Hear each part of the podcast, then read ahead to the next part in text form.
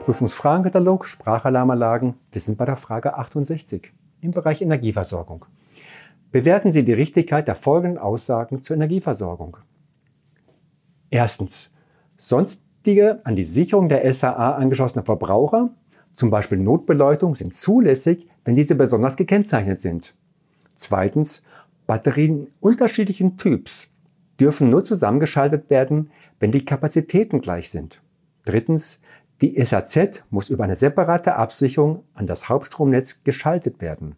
Viertens, die Ladeeinrichtung muss die Wiederaufladung einer Batterie innerhalb von vier Stunden sicherstellen. Und welche Antwort ist richtig? Genau eine.